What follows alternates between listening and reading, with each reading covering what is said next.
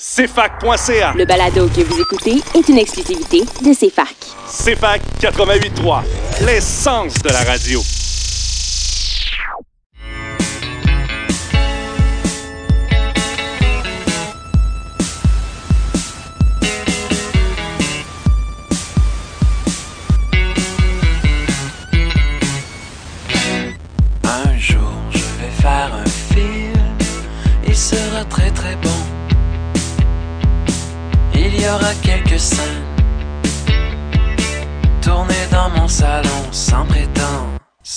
Bonjour et bienvenue à Ciné Histoire pour euh, une, une autre émission en ce vendredi 16 octobre. Je suis toujours en compagnie euh, de mes deux collègues euh, Yannick et Jade. Comment vous allez? hein?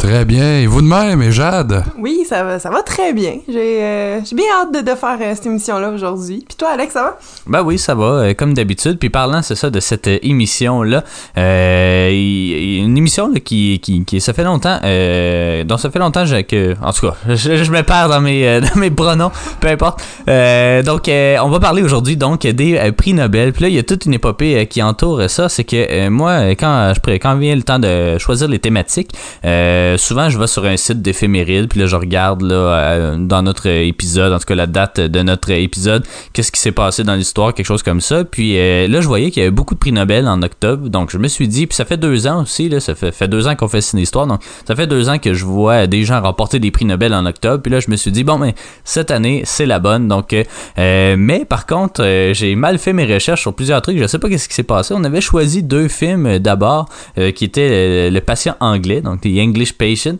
et euh, euh, j'ai serré la main du diable. En fait, c'est un film en tout cas en, en anglais aussi. Puis là, euh, quand est venu le temps de, de les écouter, je faisais des recherches, puis je me, me suis rendu compte que ça avait aucun rapport avec le prix Nobel. Je pensais que justement le roman de English Patient avait euh, avait remporté le prix Nobel ou quelque chose comme ça, mais non, pas du tout. Donc, je sais pas euh, d'où sont venues mes recherches. Est-ce Donc, que c'est Wikipédia qui t'a induit en erreur, là, non, je pense pas parce qu'il me semble que l'éphéméride c'était justement l'auteur de English Patient. Euh, c'est dur à dire, mais euh, c'est ça, qui, qui avait gagné euh, le prix Nobel, mais finalement pas Mais du tout. c'était un autre prix. Quand on, a, quand on a fait les recherches, c'était un autre prix. Puis peut-être que dans ton éphéméride, il y avait beaucoup de Nobel. Puis là, ça, ça s'est immiscé là-dedans. C'était pas le Nobel, mais c'en était un autre. Ouais. Mais bon, on a, on a réussi à trouver quand même là, les, les deux films pour la thématique. Pas très facile, mais ça s'est fait quand même. Tu mélangeais sûrement avec euh, le Grand Prix de culture et littérature du Commonwealth, hein? Ah, ça devait être ça, oui. Mais euh, non, euh, effectivement. Puis euh, aujourd'hui, on n'a pas eu vraiment le choix de déroger un peu à notre règle de film québécois.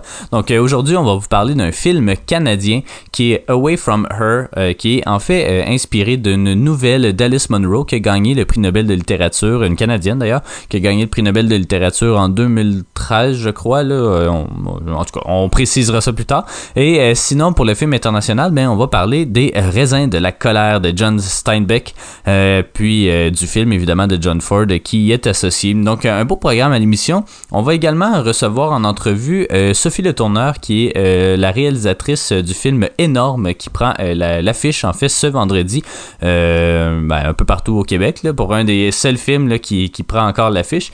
Donc puis le film a été présenté également au Festival de cinéma de la ville de Québec. Donc une entrevue avec elle. On va parler évidemment des quelques nouveautés. Il y en a de moins en moins plus les plus euh, octobre avance. Euh, puis euh, on va euh, ben c'est ça. On va on va commencer l'émission, je pense bien euh, déjà. Donc euh, euh, retour de la pause, on va aller écouter. Ben on va entendre en fait les nouveautés de la semaine. Donc euh, voilà.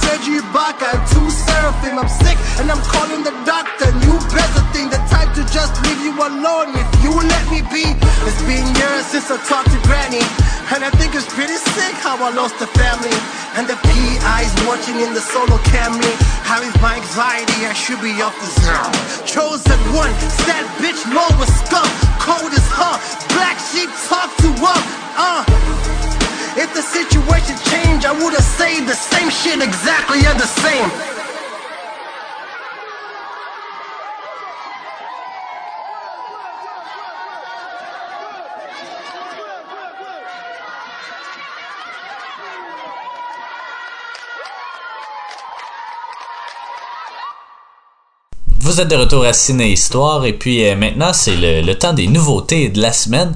Euh, Il y en a de moins en moins de nouveautés et puis on sait pas trop non plus qu'est-ce qui va se passer au-delà du 28 octobre. Donc euh, pour l'instant une assez pauvre récolte, mais quand même euh, on a vu euh, l'une des deux nouveautés qu'on va vous présenter aujourd'hui. Énorme, un film de Sophie Le Tourneur, une, une comédie assez particulière, disons, qui raconte l'histoire en fait de, attends, j'ai les noms ici, de Claire Girard et de Frédéric Girard. En fait, Claire est une pianiste professionnelle qui, euh, qui, s'est- qui s'est consacrée, c'est ça, sa vie de pianiste pas mal de toute sa vie et euh, son Frédéric en fait c'est son copain. Ben, c'est son, c'est son mari, c'est Ouais. son gérant, Ouais. c'est celui qui gère sa vie au complet, en fait. Ouais. Là, euh, De pas, A à Z, juste ses spectacles, là, tout. C'est lui qui lui donne ses médicaments, qui lui dit comment elle se sent, puis bon, c'est tout le temps lui qui parle, elle, elle parle jamais. euh. C'est lui qui prend la place. Claire, est, Claire, en fait, est interprétée par Marina euh, puis Frédéric par Jonathan Cohen, qui sont pas mal les deux seules personnes connues euh, du film.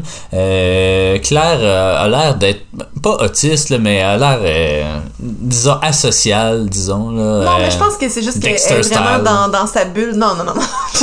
J'irais Ben. pas jusque-là. Elle est vraiment dans sa bulle de piano parce qu'elle connaît rien d'autre, en fait, parce qu'elle a jamais rien fait d'autre. Puis c'est vraiment lui qui, qui prend les rênes de, de tout, là. Donc elle a pas besoin de penser au reste, là. Fait que j'irais pas jusque-là. Je, je trouve ça fort, un peu, mais. Ben, ben oui puis non là, c'est quand même un niveau de détachement assez élevé que de pas se rendre compte que t'es enceinte ou de pas se Oui, parce que là, c'est ça. c'est ça. On va raconter l'histoire avant. Euh, essentiellement, c'est c'est ça, ils ont- sont tous les deux dans la quarantaine et puis euh, à un moment donné, euh, Frédéric ressent ben les deux ont jamais vraiment manifesté le besoin d'avoir des enfants, mais tout d'un coup Frédéric le désir, ben, le désir, peu importe.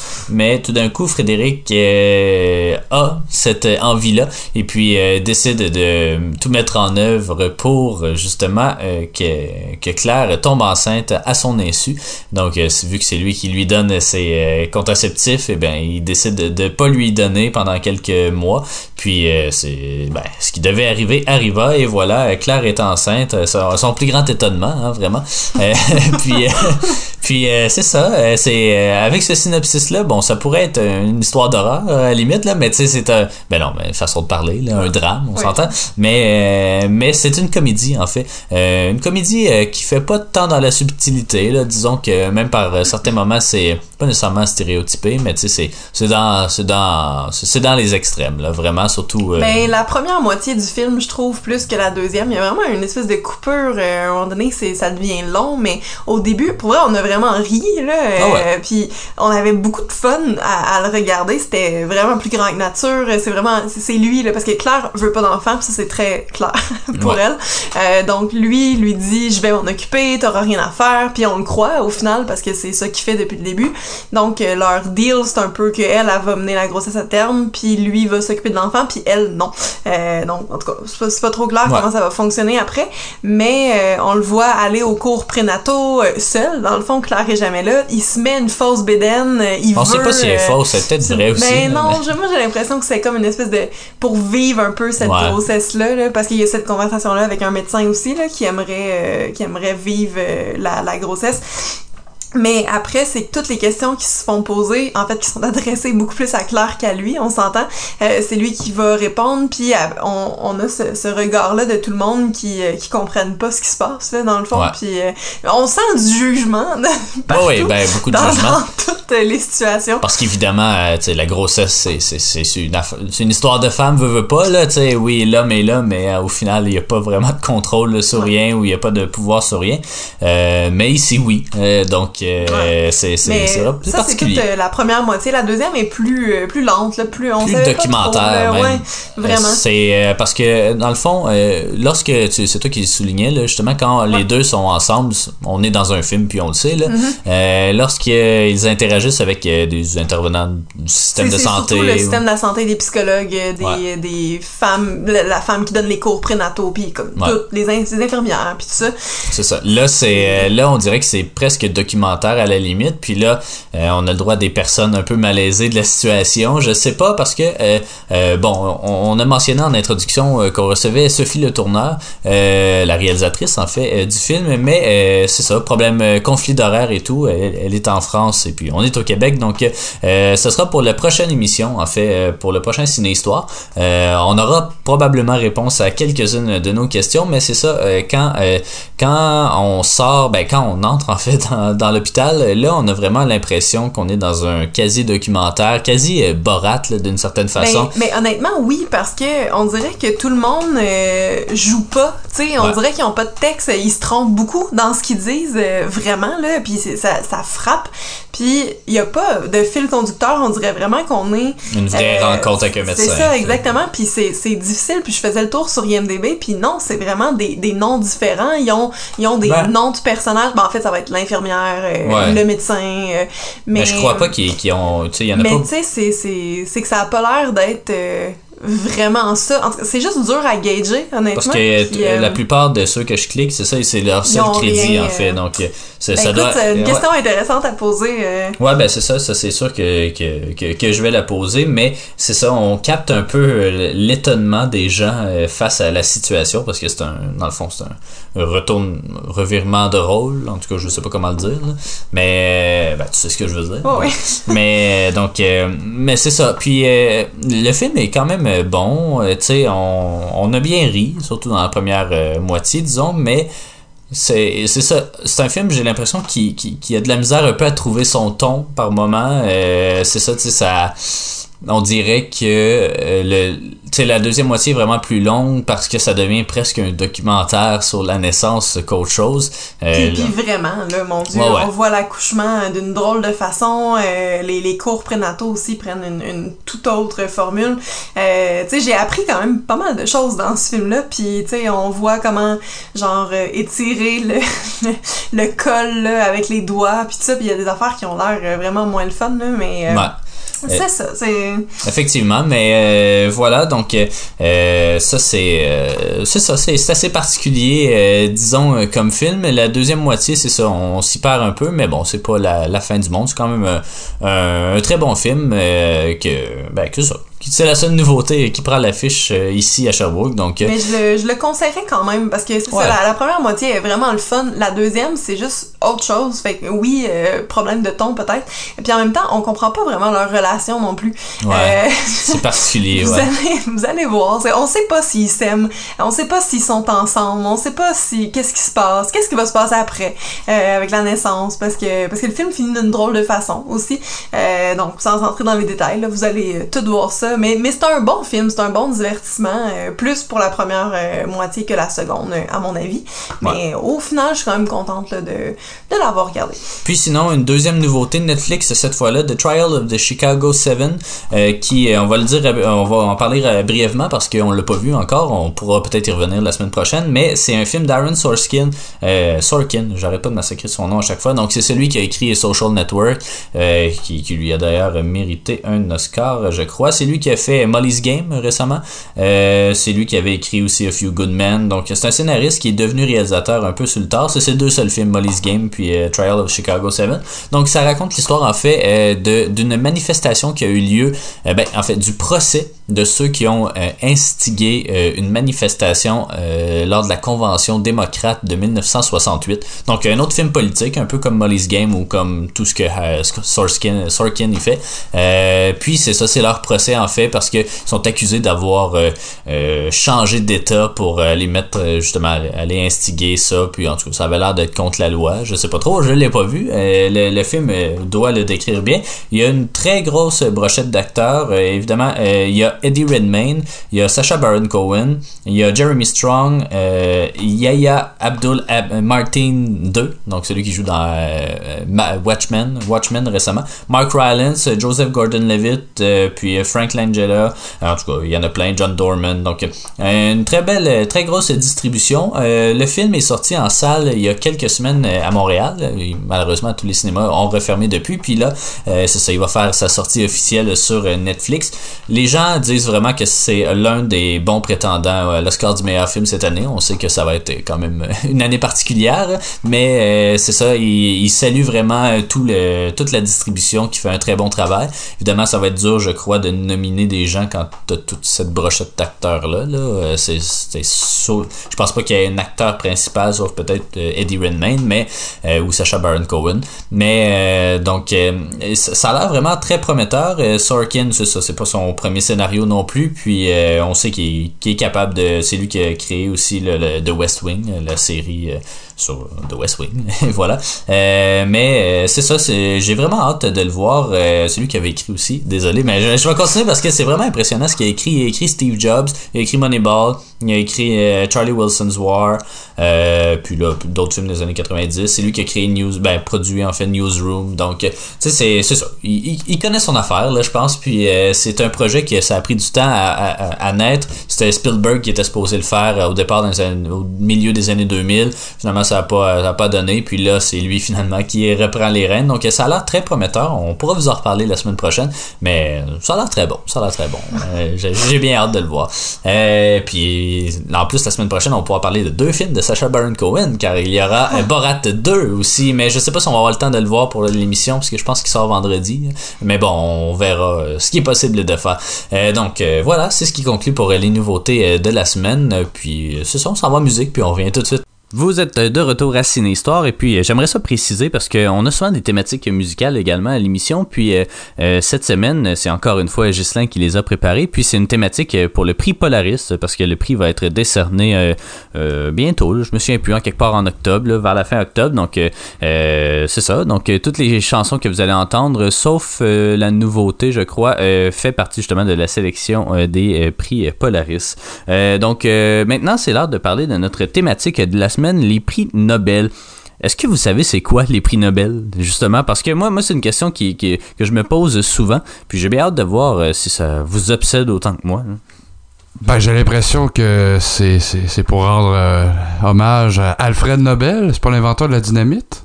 Oui, oui, Ouais. effectivement, c'est l'inventeur de la dynamite. C'est pas pour rendre hommage à, Alfred Nobel, évidemment, là, mais ben, droit de réplique. Ouais, ben, en fait, je, je vais nommer le, la- le morceau d'information que je connais, là, euh, qui était, dans le fond, euh, dans le testament d'Alfred Nobel. Il voulait qu'on qu'on érige cette cérémonie-là, hein, rien de moins. Euh, il se trouvait peut-être important.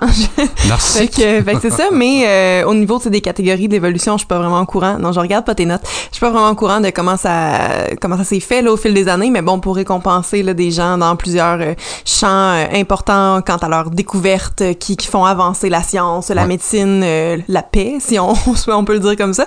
Mais euh, voilà, c'est mon take là-dessus. là. Ben, Je- ben non, mais j'aime ce que, que tu soulignes la paix parce que oh, on en connaît une couple qui l'ont eu. Je crois Gandhi l'a déjà eu. Marie Curie Ah. l'a eu pour ses travaux de recherche en physique nucléaire. Ah, j'ai plein d'infos. à mais, euh, mais quand Jade souligne la paix, je trouve ça raisin hein, pour faire un lien avec raisin de la colère. Ouais, ben oui, que Donald Trump soit considéré ben, ou que lui-même pense qu'il va l'avoir déjà. Là. Ben, considéré, je sais pas si on irait jusque-là, mais je sais qu'il y a quelqu'un qui a soumis sa candidature, même, mais à d'autres éditions aussi, là. Là, ils commencent à sortir, là, les, les gagnants, puis j'attends juste ce moment-là avec impatience, puis là, Facebook, à date, me donne pas satisfaction.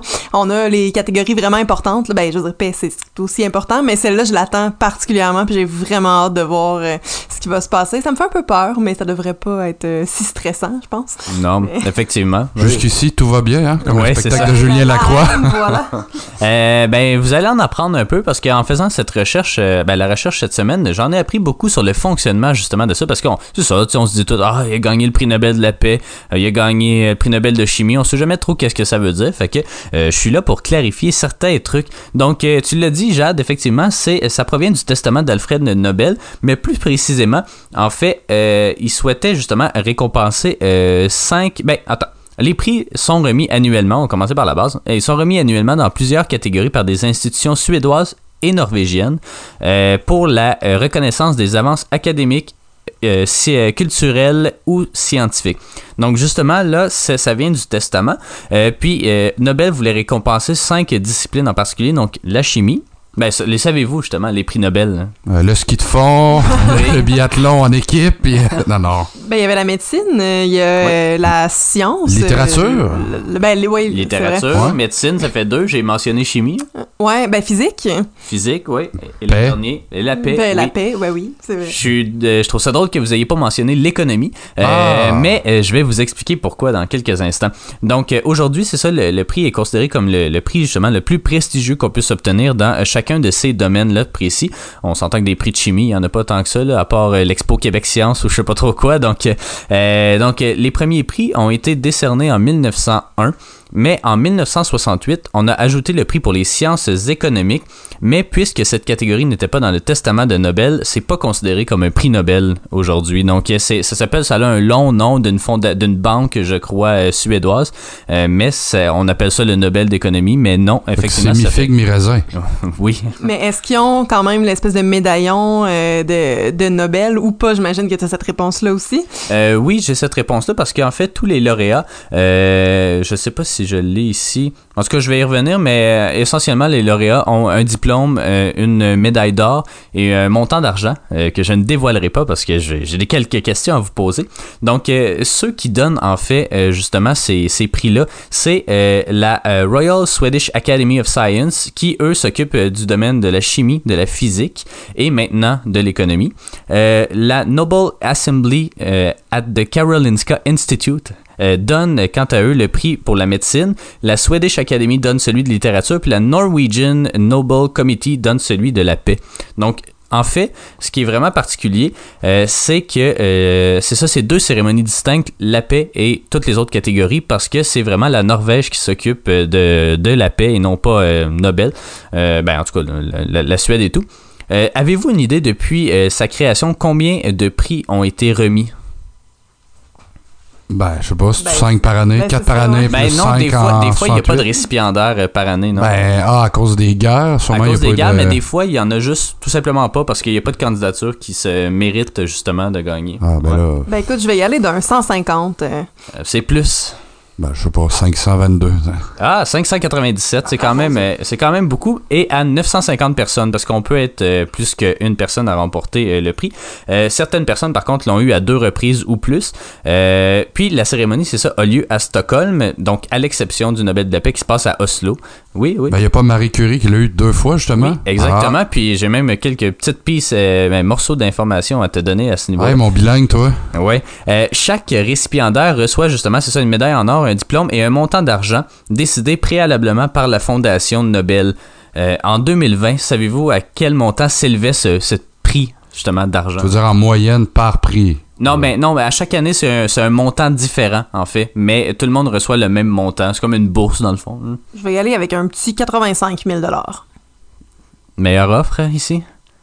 Je sais pas, Ça va 120, être 120 vraiment 000. plus que ça. 120 000. Ben, à The Price is Right, vous seriez quand même en dessous parce que c'est euh, en 2020 935 000 Ah, c'est Donc, si peu. US, US. Ah, ben Donc, oui. euh, ouais, c'est quand même euh, beaucoup Non, non, mais d'argent. attends, là, c'est ça, faut que je comprenne. 900 980 000 par prix Nobel. Par prix Nobel, ouais, exactement. Donc environ, ben là, ça dépend s'il y a une ou deux personnes qui sont nommées, là, mais Ben. euh, en théorie, c'est au minimum 5 millions par année. aller de ma, ma prochaine question? J'en ai Oui. plus d'autres après. Oui, Qui oui. finance les prix Nobel?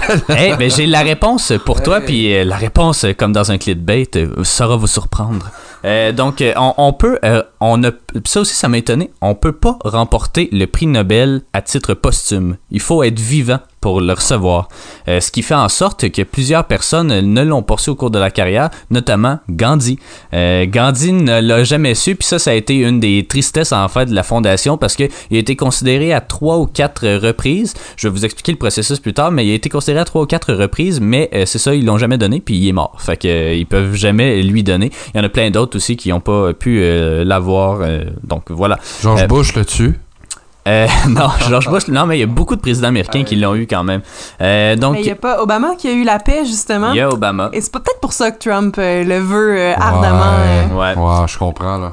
Puis un prix Nobel, c'est ça, ne peut pas être partagé par plus de trois personnes dans une catégorie, sauf euh, quand on nomme une, euh, une euh, fondation, la Croix-Rouge par exemple, des trucs comme ça, où là, c'est tout le monde qui travaille à la Croix-Rouge. On se donne toute une tape dans le dos, mais au final, c'est la Croix-Rouge qui ramasse le chèque de 935 000 euh, Donc, euh, Alfred Nobel, tu l'as mentionné, inventeur de la dynamite, né en 1833 et mort en 1896. Euh, il s'est rendu très riche avec ses inventions, du nombre de 355. Et euh, sa plus célèbre, c'est la dynamite, effectivement, mais il a fait beaucoup d'argent, en fait, dans ses usines d'armement. Comment lui est venue l'idée de ce prix-là? C'est en fait que euh, en 1888, son frère Ludwig est mort. Et puis, euh, il, il a lu, en fait, euh, un journal français a cru que c'était Alfred Nobel et non pas Ludwig qui est mort. Donc, ils ont posté, eh ben, ils ont, ils ont, ils ont, euh, posté, Ouais. ils ont publié un, un obituaire puis euh, qui, faisait l'éloge justement de cette personne-là. Puis là, lui, il a, lu ça, Alfred Nobel, évidemment, il a trouvé ça un peu drôle, mais là, il s'est mis à se questionner comment est-ce que je veux qu'on se souvienne de moi à ma mort? Et puis là, c'est parce qu'en 88, là, il est mort en 96, donc il y a quand même 7 ans euh, de jeu. Donc euh, c'est là que ça, bouillonne en lui, puis il décide justement en 1895, donc un an avant sa mort, il décide de, faire le fameux testament qui justement va partir un peu toute la machine. Euh, puis, euh, c'est ça, il a légué en fait à sa mort 94% de sa fortune pour euh, partir ça. Savez-vous à combien ça, ben, ça s'élevait à 31 millions de couronnes suédoises à l'époque. Savez-vous combien ça représente d'argent aujourd'hui en fait? 2 726 000 dollars. Meilleure offre à ma droite? Eh, c'est c'est pas facile tes Non, questions. hein? On va y aller dans un 25 millions. 186 millions. Ben donc, voilà. à l'époque, en 1896, donc tu te demandais comment est-ce qu'on pouvait financer ça. Si tu mets ça dans un réel, pour m'assurer que ça va fructifier un petit peu à travers Ouais, le on- temps. non, mais Il je, était ébahi. ben, je suis ébahi, surtout que, tu sais, il, a- il a fait sa fortune sûrement entre les années 1850 et 1880. Effectivement. Puis, sacrement, En fait, c'est que sa, famille avait des puits de pétrole euh, en Ah. Azerbaïdjan. Ah! en Azerbaïdjan, puis la plupart Ben de sa fortune, il l'a eu en cash out, disons, euh, de, Ouais. sa- de l'entreprise euh, quelques années avant sa mort. Puis évidemment, la dynamite, c'est quand même assez populaire. Hein? donc, euh, ben c'est ça. Euh, donc, euh, avec un peu de scepticisme, par contre, les exécuteurs testamentaires euh, vont créer la fondation en 1897, donc un an après sa mort, mais ça va prendre quelques années avant que les premiers prix soient finalement remis. Le but de la fondation, en fait, c'est surtout d'administrer l'argent de Nobel et non pas de donner des prix. Euh, mais ils ils doivent aussi rendre public l'appel de candidature pour euh, tout ça à divers organismes formels et informels aux quatre coins du globe. Euh, Aujourd'hui, avec les fructifications, la fondation a un actif de 560 millions US, euh, en plus de donner de l'argent à tous les années. là. donc, euh, il manque pas d'argent quand même. Je suis sûr que certains donateurs suédois aussi, peut-être, mais... Mais, mais non, mais ça. Waouh, beau stratagème. hein. Ouais, Même pas ouais. besoin de vente pyramidale. C'est incroyable. Non, ben c'est ça. Hein? Il suffit, il suffit d'avoir un peu de pétrole, là, puis tu peux tout acheter. Lorsqu'il est venu le temps de remettre les prix, le comité de sélection s'est retrouvé dans un dilemme la première année, en fait, parce que c'était c'était le premier, donc on avait pas mal l'embarras du choix pour euh, qui à qui on remet euh, ça.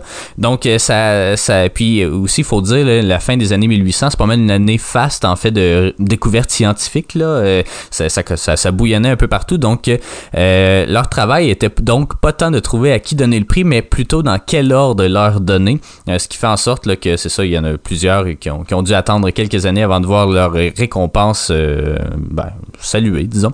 Le prix de physique, le premier prix de physique est allé à Wilhelm Röntgen. Oh oui. Röntgen, pardon. souvient. Savez-vous c'est qui? Ben Mais oui. les, les Röntgen, c'est une, une unité euh, là, de, de de, de voyons, je l'ai le mot sur Tchernobyl. le bout de la langue. Oui, c'est ça. Ben, c'est de, de radioactivité, en fait, Ouais. euh, qui sert justement à, à mesurer ça. Là. On le voit très bien dans la, la belle série euh, Tchernobyl. Exactement, mais c'est surtout en fait euh, pour les rayons X qu'on le connaît aussi, mais qui est une partie de effectivement de la radioactivité. Euh, mais c'est lui qui a trouvé aussi la- les procédés de radiation électromagnétique. Le prix de chimie est allé à Jacobus Henricus van Hoff, euh, qui a fait la thermodynamique chimique. Euh, la littérature est allée à Sully Prudhomme, qui est un poète victorien dont vous n'avez jamais entendu parler, j'imagine. Puis ça a créé la controverse, en fait, parce que plusieurs gens du milieu artistique croyaient qu'il serait remis à Léo Tolstoï. Euh, puis ça n'a pas eu lieu, puis finalement, il l'a jamais reçu. Donc, euh, je sais pas, ça, pour moi, il l'aimait pas. Euh, mais c'est ça, le, le comité aimait vraiment plus la littérature victorienne. Donc, apparemment, c'est ce qu'on dit, que ça explique. C'était dans l'air du temps. Ben exactement. Euh, puis euh, on, disait aussi que c'était un poète médiocre, Prudhomme. Euh, mais bon, euh, la médecine est allée à Emil von Behring qui a créé un antitoxine pour guérir la diphtérie. Et euh, la, la paix est allée conjointement à Jean-Henri Dunant. Savez-vous c'est qui? Ben, c'est pas une rue pas loin de chez vous, ça? Oui, Dunant, effectivement, c'est le créateur de la Croix-Rouge et euh, Frédéric Passy, qui est le fondateur de la Ligue de la paix. Euh, donc, certaines perturbations, tu sais, tantôt on mentionnait les prix, donc certaines perturbations ont eu lieu effectivement dans la Deuxième Guerre mondiale, notamment parce qu'il y a trois Allemands qui étaient récipiendaires, puis Hitler leur a empêché d'aller récupérer le prix. Le puis- vilain, hein? puis même chose aussi, la Norvège a été sous emprise euh, justement. Puis c'est eux qui s'occupent de donner le prix Nobel de la paix. Donc il n'y a pas eu de prix Nobel pendant je crois trois ans. Ben il y a une année où il y en a eu aucun. Puis après ça, euh, c'est ça le prix Nobel, il en manque trois ou quatre, je crois. Euh, donc euh, voilà.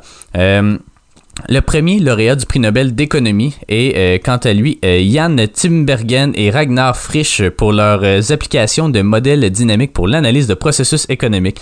Je sais pas trop qu'est-ce que ça veut dire, mais c'est arrivé en 1968. Ah ça. ben, c'est qu'ils ont, créé l'indice Big Mac. Ouais. ben, ah, ben, ah, ben. Ah, on va sais demander pas, à Pierre-Yves McSween. Ouais, c'est ça. Puis après ce prix-là, la, la fondation a décidé que jamais plus il n'y aura d'autres prix Nobel qui vont être ajoutés à ces catégories-là. Donc voilà, un groupe exclusif. Euh, comment est-ce qu'on fait pour être en nomination? Euh, ben, euh, tout simplement, la fondation envoie des formulaires à plus de 3000 personnes et organismes un an d'avance. Ce sont habituellement des gens réputés dans leur domaine respectif. Pour la paix, on envoie également le formulaire au gouvernement, aux anciens lauréats et aux membres du comité.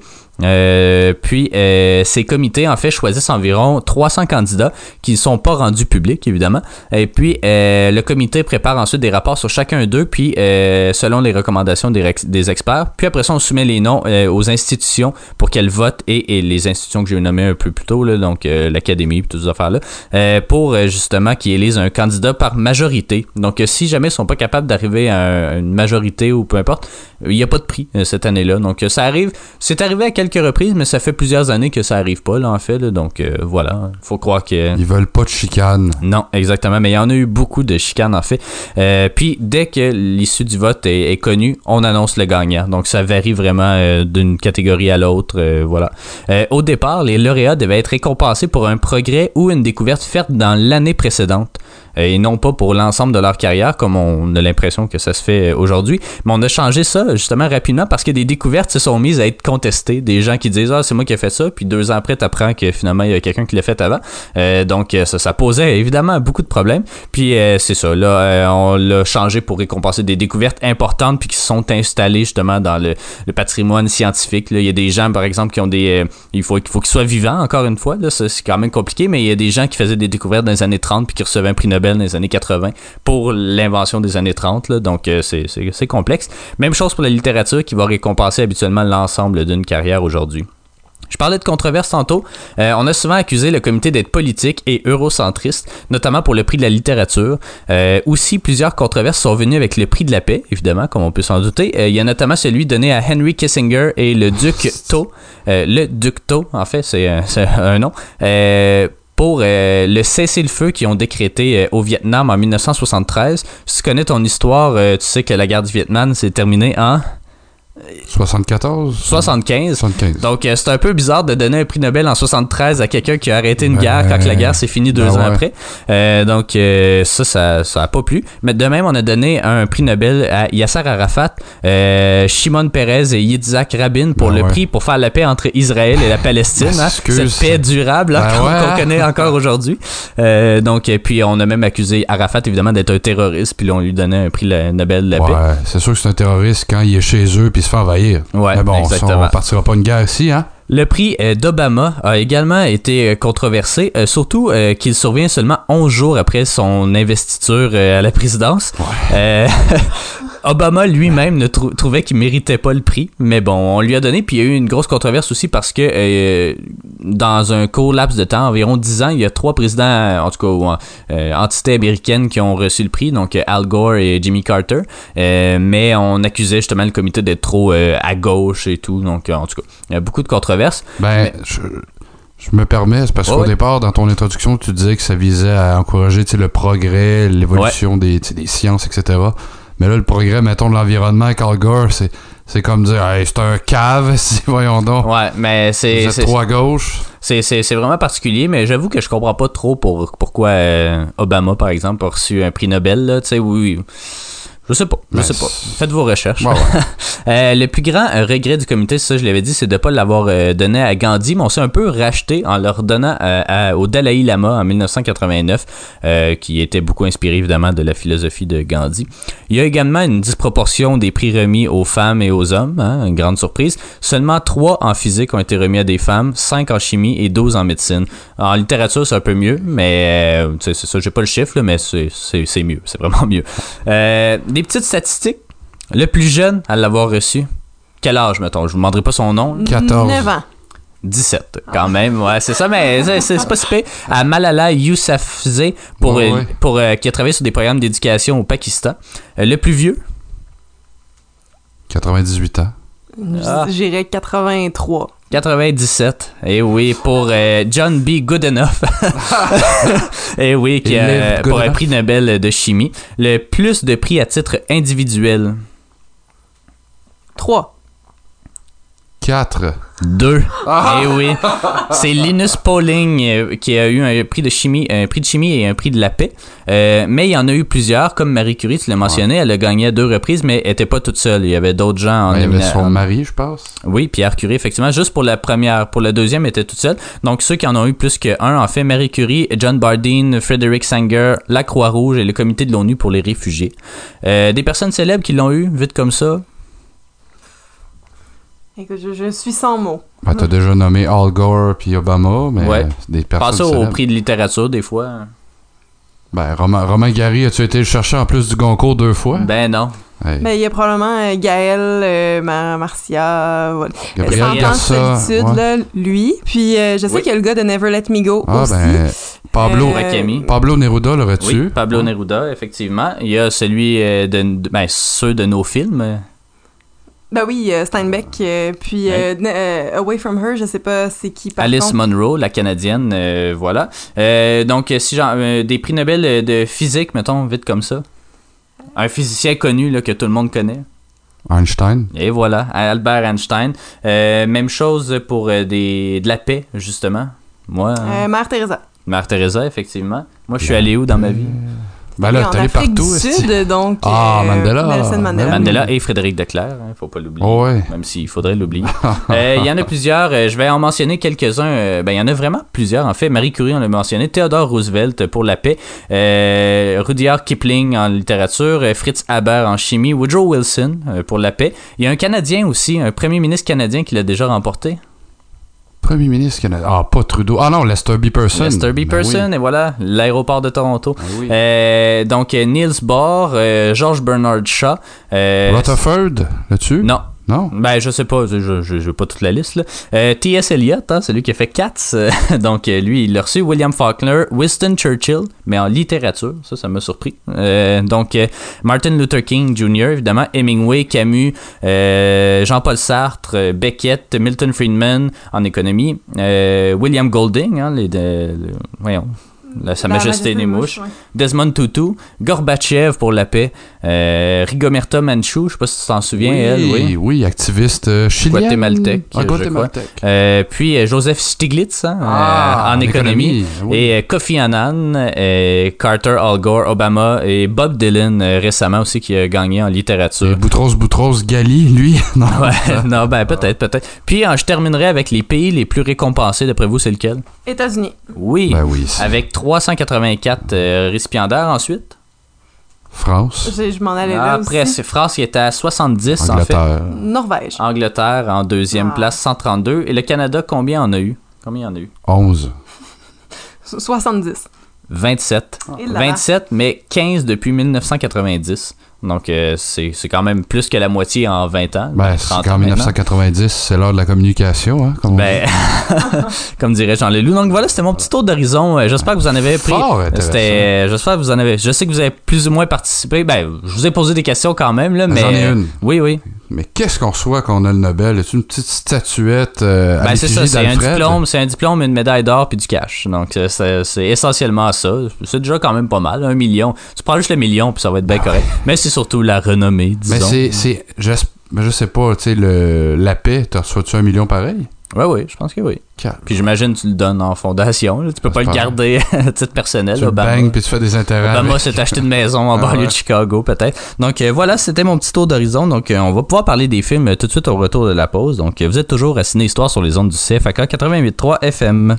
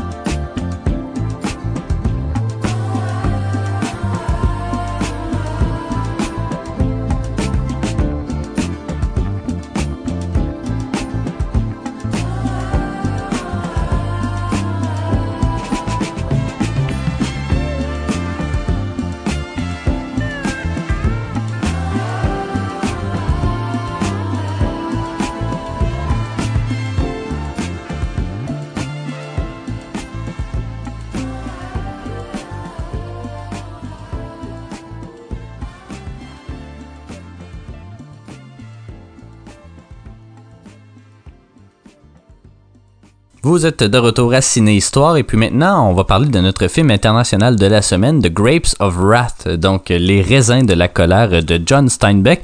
Est-ce que vous avez déjà lu du John Steinbeck J'ai lu euh, Des souris et des hommes. Toi aussi, c'est là que tu t'en allais, j'imagine. Ouais, Et- au et secondaire, là. euh, Même chose. Et Georges voilà. Georges et Lénie, hein? Ouais, on a, on a tous lu, je pense, au secondaire, euh, la- Des souris et des hommes. Avez-vous déjà vu le film Des souris et des hommes? Pas pour moi. Il y en a Euh, plus qu'un, je pense, là, avec John Malkovich et Gary Sinise, si je me trompe pas. Euh, des années 80, 90, je me souviens plus. Dans Là. ce faible-là, Gary Sinise a-t-il ses jambes? Ouais, oui, oui, je pense qu'il les a. Euh, un très bon film, euh, Des souris et des hommes, mais c'est pas euh, ce dont on va parler aujourd'hui, c'est plutôt euh, Les raisins de la colère. John Steinbeck a quand même une très, une très grande filmographie. Feuille de route. bibliographie, euh, voilà. Euh, donc, euh, il y a 33 livres euh, à titre personnel, puis plein de plein d'autres avec des collaborations. Donc, ses plus connus sont Tortilla Flat, que je connais pas, Cannery Row, que, que je crois que je connais, je pense c'est sur les, les mines, à l'est d'Eden, euh, The Red Pony, Des souris des hommes et de Pulitzer Prize winning les raisins de la colère. Euh, donc, euh, puis il a remporté, lui, euh, son prix Nobel en euh, 1962. Il est mort en 68, euh, donc quand même très jeune. Puis son style d'écriture, en fait, ou plutôt ses thématiques, c'est beaucoup centré sur la, Californie et particulièrement la, vallée Salina et les, justement les, ben, la Californie du centre, disons. Euh, puis euh, il explore souvent, c'est ça, les thèmes de, euh, du destin, de l'injustice, euh, spécialement appliqués justement au, euh, au, euh, au- à l'homme moyen, disons, là, au travailleur moyen. C'est exactement, je pense, ce qui représente bien notre film de la semaine, Les raisins de la colère, qui raconte justement l'histoire d'une famille du Midwest, de l'Oklahoma, en fait, qui est forcée, euh, ben, est comme poussée, euh, chassée, en fait, de ses terres agricoles par les méchants. euh, en tout cas, c'est une période floue des États-Unis, je pense, là, où comme t'occupes une terre, puis après ça, on te met dehors sans aucune raison, puis on te dit que ta terre t'appartient plus. Donc euh, voilà. Donc ils doivent euh, se. Ben, ils voient une publicité, là, je pense, dans, dans un journal quelconque, comme quoi en Californie, on peut trouver de l'emploi. Donc ils embarquent tous dans un, un gros, euh, un gros camion. Puis euh, ils s'en vont vers la Californie. Puis là, c'est leur périple jusque là-bas. Leur périple en voiture, mais après ça, le périple de campement à campement, ou disons de village en village pour essayer de se trouver de l'emploi. Est-ce qu'on raconte qu'ils perdent une coupe de membres en cours de route? Oui, effectivement. Euh, c'était le voyage n'était pas fait pour tout le monde. Évidemment, les, les, grands-parents ont, eu plus de difficultés que les autres. Donc, c'est un film de 1940 de John Ford, le grand réalisateur euh, John Ford, connu notamment pour euh, Stagecoach, pour The Quiet Man, pour euh, The Man Who Shot Liberty Vance. Et puis, euh, moi, je pense que j'ai un autre de, ses films aussi avec euh, Marilyn Monroe. Donc, euh, il est quand même, dans sa carrière, il a gagné quatre Oscars comme meilleur réalisateur. Je crois que c'est un record. Donc, pour The Quiet Man, The Informer, Les raisins de la colère et How Green Was My Valley. Ça met en vedette Henry Fonda, qu'on connaît bien. C'est le père de Jane, mais c'est aussi un grand acteur. les deux hommes en colère. Et autres. Euh, vite comme ça, là. Ah ben, ah, je, vais, je vais cliquer dessus, là, voir. Euh, On Golden Pond, qui lui a valu son Oscar d'ailleurs en 1981, c'est un de ses derniers films. Euh, c'était, il était une fois dans l'Ouest aussi. Donc euh, voilà, j'ai fait mes recherches. Il y a Jane Darwell également qui joue la mère euh, du, du personnage de Fonda qui s'appelle Tom, Fo, Tom Joad en fait.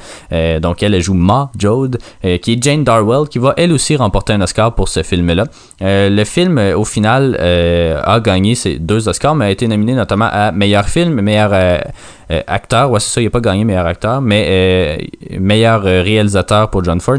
Meilleur scénario, meilleur son, meilleur montage. Donc, une belle brochette de, de nominations pour ce film-là. Qu'est-ce que vous en avez pensé? Bon, ben écoute, je, je vais y aller, je te vois me, me faire signe. Hum, aïe, aïe, aïe. Ouais. Mais je pense que vous êtes d'accord aussi. Là. C'est, c'est un film qui est particulièrement lent. Euh, j'ai jamais lu, par contre, euh, Les raisins de la colère, fait que je peux pas vraiment comparer. Euh, sauf je pense que c'est toi, Alex, qui le mentionnait, que en roman, ça doit vraiment être mieux représenté, mieux vécu, j'imagine. Euh, en film, j'ai l'impression que ça se transpose un peu moins bien. C'est vraiment lent, il y a peu de péripéties. Euh, c'est très étendu dans tout le film. On suit au final la famille se promener, là, euh, avoir des flats de temps en temps. euh, puis il se passe rien, puis on comprend pas trop le- l'engouement, l'objectif. On comprend le, le le titre qui se- qui s'explique là, quand le grand-père dit qu'il veut aller en Californie manger des raisins puis les écraser avec ses pieds puis bon puis vivre la, la belle vie avec les, les raisins là-bas Euh, donc leur objectif est de se rendre là mais euh, que ça marche plus ou moins la colère euh, c'était c'était en tant que tel pour moi là euh, j'ai eu le malheur de m'endormir dessus aussi il était quand même tard quand on l'a regardé Il était quand Puis, même euh, long. puis oui aussi euh, Deux vraiment heures. Deux Donc, heures. ben, neuf. mais il paraissait quand même Ouais. plus long, là. Fait que c'est ça. Pour moi, ça, ça, ça l'a pas fait, malheureusement. Et vous, messieurs? Ben, je, je l'ai bien aimé, mais effectivement un peu trop long par euh, certains moments. Là, Euh, j'avais, j'avais compris l'esprit euh, du film, j'avais compris le, le, le- je sais pas, le, le style, la pauvreté ou le paupérisme, je sais pas ça, comment on le dit, là, auquel Steinbeck, non, Steinbeck, pardon, c'est pas, Ouais. c'est pas Ouais, polonais, Stein, Steinberg, auquel il renvoie, mais euh, je sais pas, American Gothic de Grant Wood, c'est la célèbre peinture là, sur la Grande Dépression. Ouais. Si on dit qu'elle est le reflet d'une époque, ben je sais pas, peut-être que au niveau littéraire, les livres de, Steinbeck sont effectivement peut-être aussi le, le reflet de la culture de l'époque. Tu sais, on dans une Amérique secouée, il n'y a pas grand-chose à manger. C'est ouais. ça, on est en plein changement. Euh, Eisenhower n'est pas encore là, il va pas encore développer ses grands réseaux d'autoroutes, mais euh, on, on le voit, hein, la route 66 est là, ils partent d'Oklahoma, ils se font appeler les maudits Hokies Ouais. euh, partout où ils vont. On n'en veut pas. C'est ça, c'est le mirage que renvoie, les raisins de la colère, on comprend le titre là, le mirage que ça renvoie à la pub qui est comme Eh, venez euh, jusqu'en Californie, il y a de la job en masse, il y a des raisins en masse, puis non, il n'y a la pas grand chose. ouais, ben, des ça. illusions, c'est ça, c'est quasiment désertique, là, vu que euh, les, les personnages ont une fois qu'ils arrivent euh, en Californie. Ouais, c'est ça, Californie. Ouais. Puis euh, ben non, j'ai aimé ça. Bon film, je sais pas, j'aurais peut-être donné un 6.57 là, mais pas plus parce que je sais pas. Ben en même temps, c'est difficile de caractériser des vieux films parce qu'en même temps, euh, j'en ai pas vu tant que ça de ces années-là. On est, on est dans les débuts du cinéma, quand même, euh, les 40 premières années du cinéma, c'est c'est relativement jeune. Puis même Ouais. là, on est encore au début, là. ça fait rien que 120 ans qu'on fait des Ouais. films. Mais euh, ça m'a étonné, je savais pas qu'il avait gagné 4 Oscars euh, Deux, Fonda. ouais. Deux, Ben, mais, deux. Deux, mais ils ont- il a été nominé à plein d'autres. ok, fait. mais quand même, euh, ben pour l'époque. Mais non, euh, bon film. Toi, t'en as pensé Ouais, quoi? Ben, moi, ça semble être la tendance de la semaine. J'ai plus apprécié les deux films que vous, donc euh, moi, j'ai vraiment aimé ça. Euh, par contre, je crois pas que je le réécouterai. Euh, je pense que c'est, c'était, vraiment le fun euh, comme film, un peu lent effectivement. j'avais vraiment l'impression, euh, la littérature américaine, c'est beaucoup ça aussi, des histoires de misère, des histoires de, pas nécessairement de self-made men, mais de désillusion d'une certaine façon, parce qu'on vend du rêve, hein, littéralement, partout aux États-Unis à toutes les époques, on dirait. Euh, puis on est toujours désillusionné au final parce que le rêve, on le vend surtout à un 1% de, de, de population. Ah oui. Puis 99, lui, il se ramasse dans des camps de réfugiés ou dans des, euh, des ben, réfugiés, en tout cas de travailleurs ou des trucs comme ça. Euh, Prosperity is just around the corner, Ouais, disait-on. hein? exactement. Mais ça représente effectivement bien. Je, je crois que c'est quand même assez fidèle euh, au récit. Ben, c'est ça, au- à l'œuvre de Steinbeck. Je crois même qu'il y a peut-être. euh, je sais pas s'il a participé au- à l'écriture du scénario, mais bon, il était vivant quand le film est sorti. Euh, puis c'est juste un an, en fait, ça, suivant le roman. Mais non, j'ai vraiment aimé la représentation qu'il en est fait. Puis c'est ça, c'est comme un peu la quintessence de, de, de, de la littérature américaine de cette époque-là. William Faulkner, c'est beaucoup ça aussi. C'est l'importance de la nature, mais aussi une nature en pleine transition, en plein changement dans une Amérique qui est, qui est très effervescente. La Californie, c'est évidemment l'idée qu'on se fait du rêve. parce L'Eldorado, hein? c'est l'Eldorado, justement, mais toute la, la conquête vers euh, l'ouest pour l'or et tout, le Klondike. Euh, je trouve que ça représente bien ça. Euh, les interprétations sont très bonnes aussi, les personnages sont quand même attachants, euh, mais c'est ça, il se passe pas grand-chose, puis c'est un, c'est un film d'ambiance d'une certaine façon, parce que même dans Des souris des hommes, il se passe pas grand-chose non plus. Tu là. dis film d'ambiance, ambiance de marde ou. Ouais, ben c'est ça, c'est pas, pas une très belle ambiance, Non, non, mais, effectivement. mais tu sais, c'est ça, c'est pas nécessairement une étude de personnage, mais comme un personnage qui caractérise des millions d'autres personnes. Puis euh, je pense que c'est euh, très habile, c'est un très beau, c'est pas un western à, proprement dit, mais il y a quand même certains codes de- du western, notamment justement le, le voyage sur les routes. Euh, je sais pas exactement quand est-ce que ça se passe, là. la voiture a l'air quand même récente, mais pas tant. J'imagine que ça se se passe dans les années 30 pendant la, gra- la Grande Ben oui, ben Dépression. oui. Sais, Euh, Le livre, c'est ça, il est en 39, le film en 40, mais c'est. Ouais, ça doit se passer au début, au ouais, milieu des années époque-là, 30. clairement. Euh, puis c'était une époque pas très facile, évidemment, partout dans le monde, mais surtout aux États-Unis. Donc moi, j'ai vraiment aimé ça, mais euh, c'est ça, je, je le réécouterai pas, je pense, là, parce que c'est quand même demandant, c'est quand même très drainant, puis euh, c'est ça, c'est très lent comme, comme film. Mais j'aime ce que, ce que, pour faire du pouce sur ce que tu avances, ben, ce que Steinbeck décrit comme finalement, tu sais, l'hypocrisie, le grand mirage américain où on, va faire à croire à tout le monde qu'on est la plus grande nation dans le monde, on, on va bientôt s'élever juste après la Deuxième Guerre mondiale comme la nation la plus prospère, la plus riche, Ouais. avec nos pétrodollars bientôt, avec euh, le dollar américain, avec l'or, etc. Euh, mais euh, à quel point justement on est désillusionné quand on est on est pauvre. Quand t'es pauvre aux États-Unis, t'es pauvre puis pas rien qu'à peu près. T'as Ouais. rien. Tu sais, il ment, euh, la, la fameuse scène où il, il va chercher un pain puis euh, ça prend tout pour le, le barguiner. Après ça, le- les, les petits bonbons que les enfants vont manger, ben ça va être leur lunch de la journée. T'es Ouais. télé longtemps, mais c'est ça. Puis j'avais lu quelque part que Steinbeck était présent euh, sur le, le plateau de tournage pour montrer à chiquer au personnage. Non, non, c'est pas vrai. C'est- pas vrai, mais. Ben, je sais qu'il avait beaucoup adoré le film, il me semble. là. Il faudrait que j'aille relire mes informations mais, pour être euh, sûr. Mais bon film semble- d'époque, je dirais. Ouais, ben effectivement. Puis, euh, puis même le producteur euh, Daryl F. Zanuck, il croyait pas que c'était une représentation juste des camps de travailleurs. Puis il est allé lui-même dans un camp de travailleurs. Puis finalement, il s'est rendu compte que c'était même pas assez horrible pour ce qui se passait vraiment dans la réalité. Donc, euh, c'était pas facile. C'est une drôle d'époque dans les États-Unis. Puis pourtant, on continue à prôner le rêve américain. Puis. euh, c'est ça, on dirait qu'on se désillusionne pas. Hein? On- on- c'est, c'est nous, en tant que spectateurs, qui se rendent, qui se rendent compte que, que c'est une désillusion, mais eux, en tout cas, ils semblent vivre au jour le jour puis faire comme, Ah, bon, on va continuer à essayer de... Venez au Canada, hein, Seigneur, oui, ben oui, ben oui, on n'a pas personne, nous autres, ici. Fake news. Donc euh, voilà, tu sais, c'est pas mal, euh, à moins que vous ayez d'autres choses à rajouter. C'est un film euh, qui était euh, très, très, ben pas sympathique, là, mais que c'est un film que je crois qu'il faut euh, regarder au moins une fois dans sa vie, ou du moins lire le livre. Euh, mais classé où en critérion, là? ah, c'est pas un critérium, Ah malheureusement, mais, mais moi, je donne quand même un 8 sur 10, ce qui est quand même bon, mais euh, c'est ça, je, je le réécouterai pas avant 10 ans, probablement. C'est- plate, mais c'est comme ça. Ben, je pense que t'as des milliers d'autres films à voir avant. Ben, j'espère, j'espère. Des films un peu plus joyeux, des- d'autres un peu moins joyeux.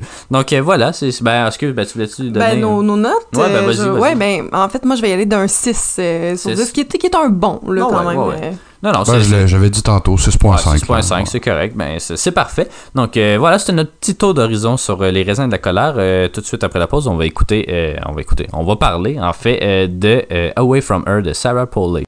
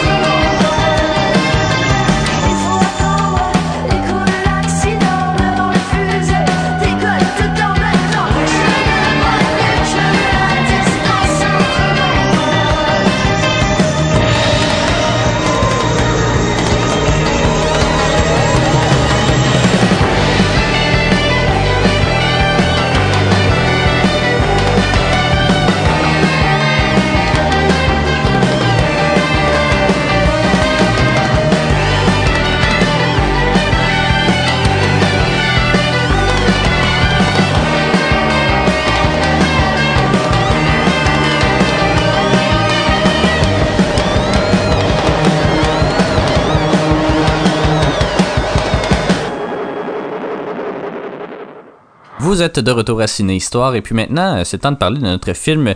Bon, c'est pas québécois cette semaine, ça va être un film canadien plutôt. Le film Away from Her de Sarah Polley, euh, qui est basé en fait sur euh, une nouvelle d'Alice Munro. Alice Munro, est-ce que vous la connaissez?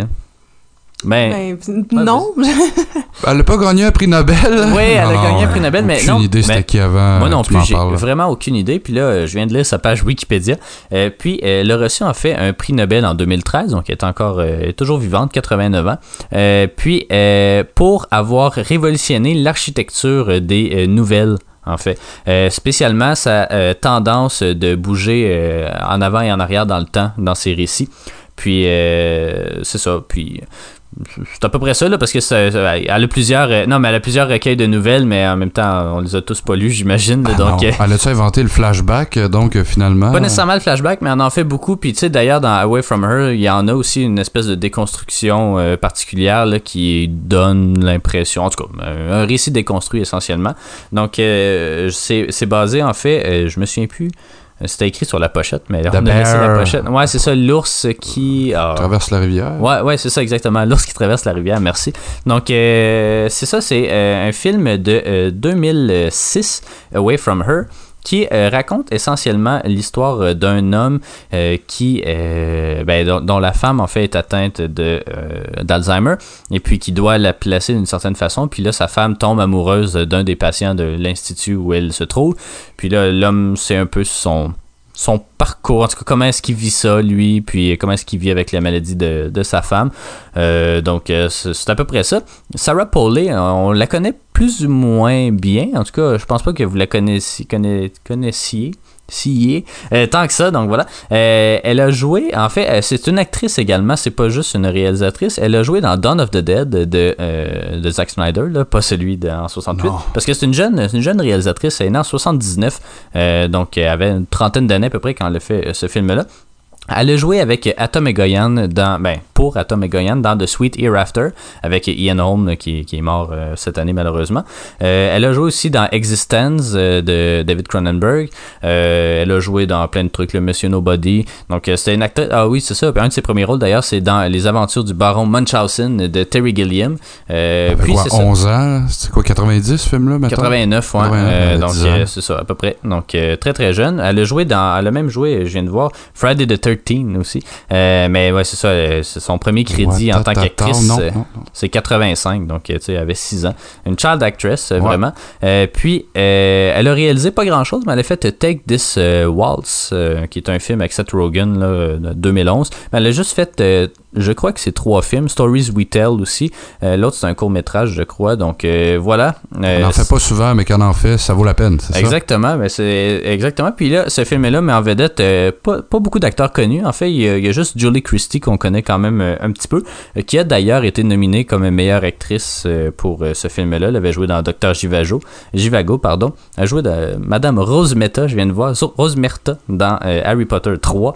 Donc, pas une grosse carrière, mais moi je l'ai vu dans des films de Nicolas Rogue. Elle joue dans Finding Neverland, dans 3, dans Les Invasions barbares, mais en tout cas, voilà. Elle joue dans une coupe d'affaires pareil.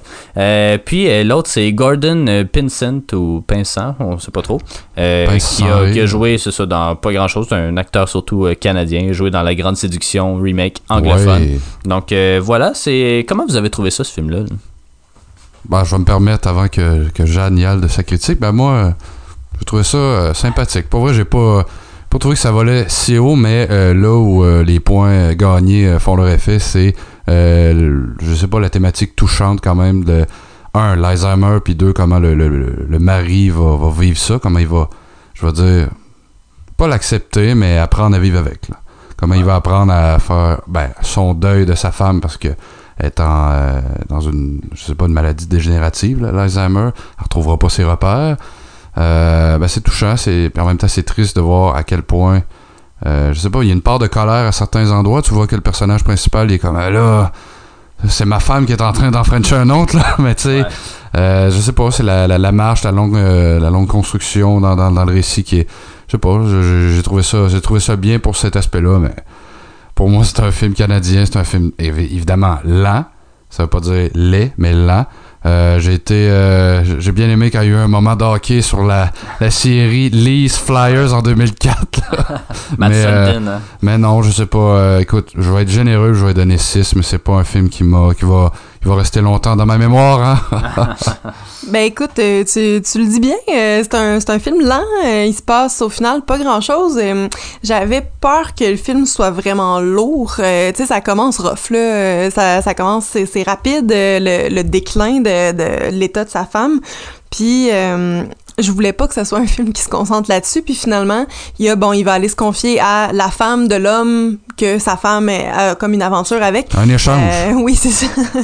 Puis euh, à partir de ce moment-là où on, on le voit un peu plus là avec avec l'autre jaser, prendre un, prendre un café, tout ça, euh, ça amène un peu plus de légèreté dans le récit. Oui, il y a des moments frustrants quand on voit sa femme être avec l'autre parce que lui, euh, il se rappelle de tout, elle, elle se rappelle jamais de lui, ce qui est vraiment triste. Puis aussi, lui doit euh, la voir à chaque jour parce qu'il vient la- lui rendre visite à tous les jours, ce qui doit lui faire absolument euh, très très mal dans, dans le cœur là, mais euh, qui qui la voit à chaque jour, c'est ça, être un peu plus en amour avec avec l'autre euh, l'autre homme au centre. C'est Euh, effacé, hein? C'est comme. C'est, c'est, c'est comme ça, ça fait mal, là, tu sais, c'est, c'est pas le fun euh, à regarder. Par contre, on a quand même un petit, euh, un, un petit répit, une petite rédemption, là, quand on se tourne euh, de l'autre côté parce que euh, ça, ça fait du bien, là, d'avoir cette, cette légèreté, je dirais, qui est pas tant légère au final, mais euh, je, je- j'ai, j'ai quand même apprécié, là, ça parce que j'ai- au début, Colin, euh, tu sais, j'ai eu quand même quelques, quelques petites larmes, euh, tu sais, c'est, c'est un sujet qui vient me chercher beaucoup, qui est euh, pas facile. C'est le, lourd, le- hein? le déclin, la, Ouais. la- aller vers la mort puis ça c'est pas des pas des trucs avec lesquels j'ai vraiment de d'aisance là fait que c'est c'est pas c'est pas le fun mais c'est ça j'ai réussi à avoir quand même un, autre côté qui a comme rééquilibré le tout euh, ce qui va en faire pour moi quand même un, un 7 euh, ce qui est très bien Euh, mais ouais, c'est ça. Je demeure satisfaite d'avoir eu un répit, disons là, parce que si ça avait été juste ça tout le temps, euh, tu veux pas, là, tu veux pas regarder ça. C'est plate, c'est triste, morose, ça morose, fait mal, c'est- c'est Enfin. pas joyeux. Mais toi, tu sembles bien l'avoir apprécié, euh, Monsieur Oui, Leclerc. moi je l'ai vraiment, je l'ai vraiment bien aimé. Euh, j'ai- J'aime ça ces histoires-là un peu sur le Ah. deuil puis des trucs comme ça. C'est plate à dire, mais c'est ça, c'est quelque chose que j'aime. Puis je trouve que pour un film euh, euh, duquel j'avais aucune attente, puis euh, c'est d'une réalisatrice que je connais pas, euh, Julie Christie, ça je la connais un peu, mais Don euh, ben, Pinsent, en tout cas, je, je Gordon, connais pas. euh. Gordon, ouais, à part qu'il ressemble comme deux gouttes d'eau à Ridley Scott, j'ai aucune idée c'est qui. Puis euh, les deux étaient solides. Bon, évidemment, Julie Christie a été nominée pour un Oscar. Euh, lui, non, mais euh, c'est c'est vraiment quand même une, une bonne performance qu'il livre, une performance très touchante. Puis c'est ça, moi, c'est des thématiques. Là. Tu sais, c'est- un peu comme euh, The Last Command, euh, dont on a déjà parlé dans une capsule des Oscars, où euh, tu sais, tu lis. tu sais, Le, le scénario du film se résume en une phrase. Puis c'est un concept que tout de suite tu te dis, ah, crime, ça va être intéressant à regarder. Ça dépend vraiment de. Mais tu sais, pour The Last Command, en fait, The Last Command, c'est un film de 1927, en fait, ou 1928. C'est essentiellement un ancien général russe qui est chassé pendant la révolution d'octobre, qui s'en va à Hollywood puis qui devient un extra, donc un, un figurant. Puis là, il est embauché sur le film d'un révolutionnaire russe que euh, la personne en tant que général avait persécuté justement. Puis là, c'est le réalisateur qui devient comme un peu le, ben, pas le persécuteur, mais en tout cas, comme tu, vois ça puis t'es comme shit genre shit's about to go down parce que évidemment le révolutionnaire c'est là que c'est lui qui a les rênes puis l'autre c'est lui qui est un figurant qui a pas trop rapport puis qui est vieillissant. Fait que tu sais c'est des films qui comme ils reposent sur un concept de base qui est quand même très prometteur puis là ça dépend comment est-ce qu'on l'exploite. Ici j'ai trouvé que c'était quand même bien exploité euh, également puis la construction fait en sorte que tu sais ça, ça te tient quand même intéressé tout le long parce qu'il y a des retours en arrière là, tu te dis ok ça ça se passe à, à- à quel moment précisément?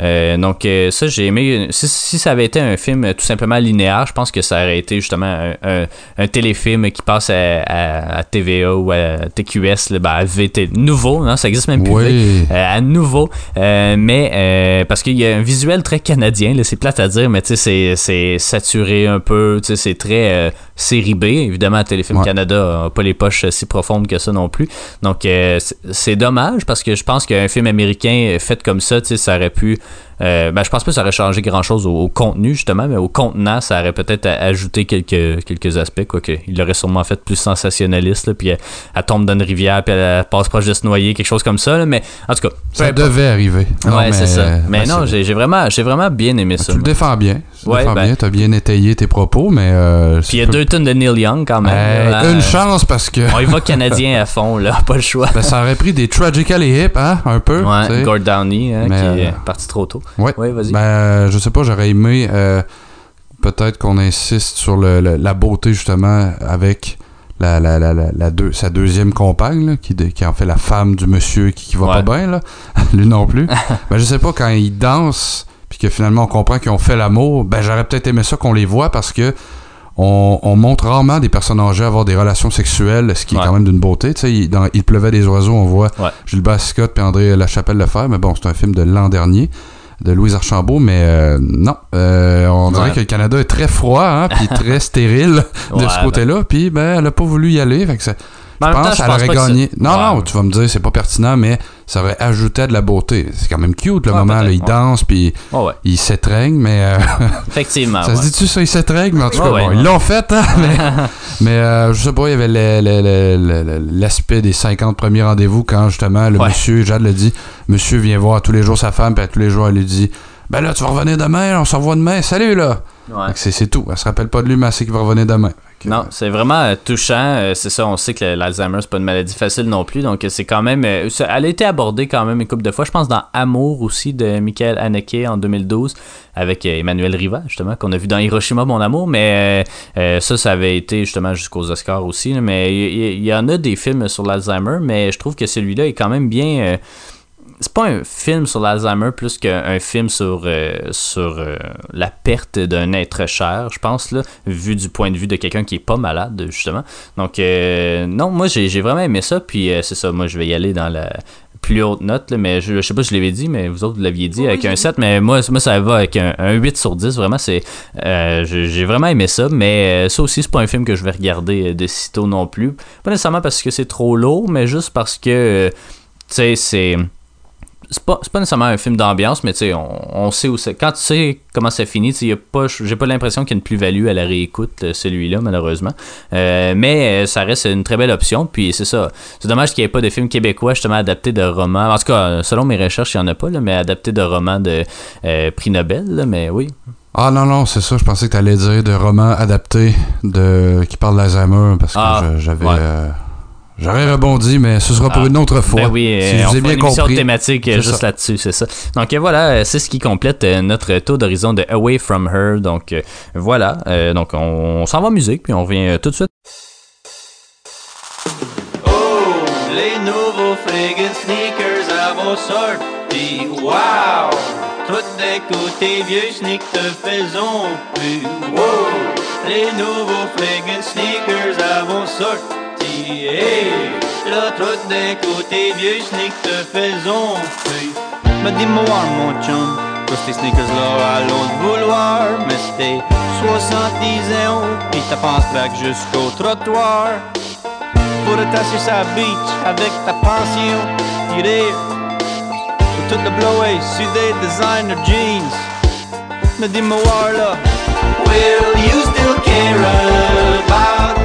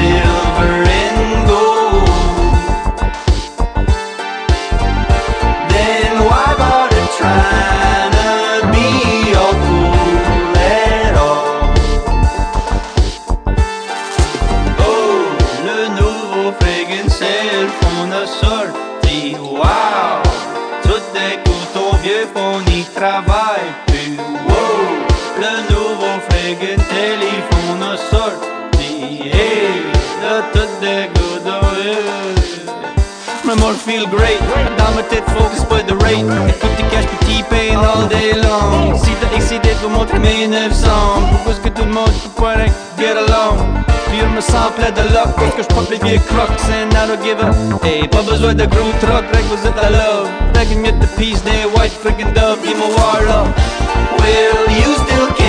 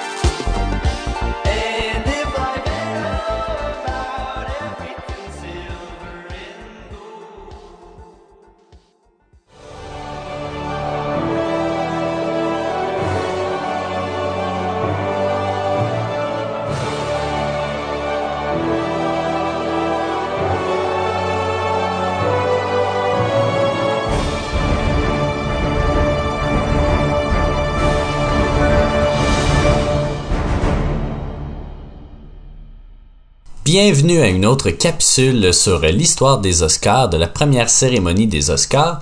Euh, cette semaine, en fait, on s'attaque à la catégorie meilleur acteur euh, qui parle un peu de, soi-même, mais j'ai quand même une petite présentation à faire euh, sur le sujet. Donc, donc évidemment, c'est donné au meilleur acteur de premier rôle. En fait, c'est pas spécifié dans ce cas-ci parce qu'il n'y avait pas d'acteur de soutien jusqu'à la troisième ou quatrième catégorie cérémonie, pardon.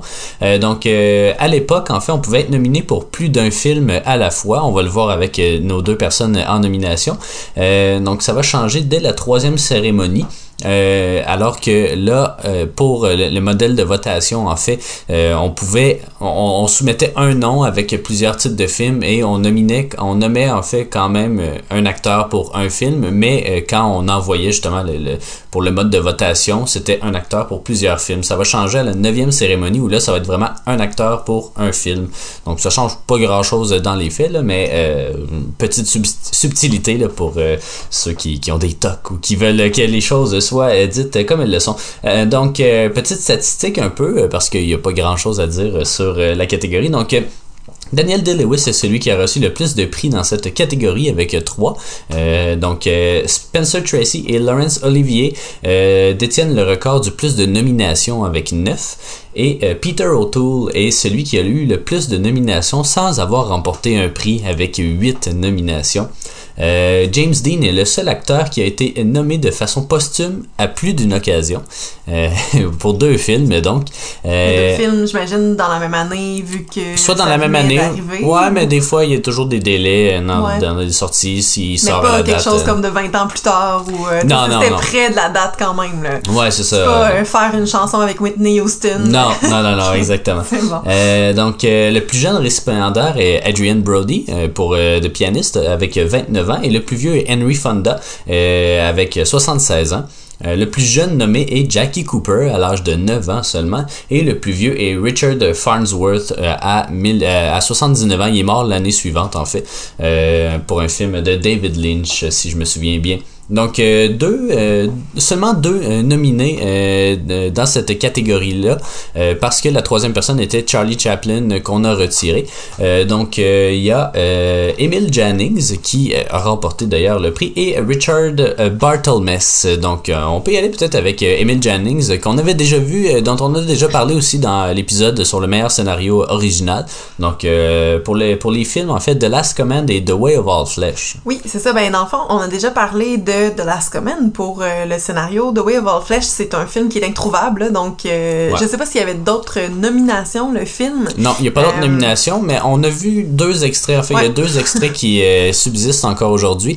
Euh, Peut-être tu peux parler du film, puis après ça, on parlera Ouais. de nos Oui, impressions. certainement. Ben, dans le fond, euh, je commence par le résumé du film. Ouais, ou, ouais, euh, ben, ou la- l'affiche, disons. Ouais, ben parfait. Donc, euh, ben je, je vais y aller euh, premièrement avec euh, The Way of All Flesh justement parce que The Last Command, bon, je, je vais en parler vraiment moins longtemps. Euh, c'est un film réalisé par Victor Fleming en 1927 euh, avec une distribution ben qu'on connaît pas évidemment. Non. Euh, mais bon, je vais les nommer quand même. Donc, Belle Bennett, Phyllis Haver et Donald Keith. Donc, résumé rapide, là. le, Emile Jannings se nomme Auguste Schiller. C'est un banquier, quand même, qui a, qui a du succès, là, puis qui a une famille aussi. Il se fait demander de transporter 1000 dollars, c'est pas rien, jusqu'à Chicago en train. Puis, sur le train, il y a une fille qui va essayer de le séduire et voir qui transporte 1000 dollars. Donc, euh, elle euh, le convainc de commander une bouteille de champagne, puis là, je pense qu'il s'endort, ou enfin bref, elle réussit à le voler. Euh, c'est quand il sort du train là, qu'il la retrouve, je sais pas trop comment exactement, dans un saloon. Puis euh, quand il essaie de, de ravoir son argent, il se fait quand même frapper là, par le propriétaire du saloon, donc ça va pas super bien. Non. Et il se fait aussi voler ses vêtements avec tous ses papiers puis ses choses, donc... le- l'homme qui vole euh, tout, son, tout son kit finalement euh, se fait écraser par un train. Alors euh, là, on, on prend pour acquis que c'est vraiment lui qui est décédé alors que lui existe encore. Euh, Donc là, il revient un peu chez eux puis ça. Là, ça a l'air que ça coupe. On revient à 20 ans plus tard où il y a une scène de Noël quelconque, une petite tempête de neige. Il voit sa famille par la fenêtre, est un peu émotif. Puis euh, il s'en va en marchant avec un dollar que son fils lui aurait remis euh, en ne sachant pas que c'était euh, son père. Donc, euh, film Ouais. qui, qui me semble assez, Assez triste. assez triste, ouais, Ah quand oui. même. Et Oui. on avait vu, dans le fond, l'extrait de la scène finale, justement, où son, son garçon lui donnait de l'argent. Puis une autre, là... tu- dans le fond, c'est qu'il voit que son, je pense est- son fils qui est violoniste, il se, il fait une prestation quelconque, puis là il réussit à aller le voir, puis là il est émotif parce que son fils justement. Mais ça dit dans le résumé, c'est lui qui a enseigné le, le violon, Ouais. donc euh, c'est pour ça que là, il y a comme... Puis là, il fait une chanson que son là. père euh, lui Ouais, a appris. c'est ça, euh, là. Ouais, euh, c'est donc ça c'est le, le premier film. Victor Fleming qui est aussi le réalisateur de voyons Magicien d'Oz.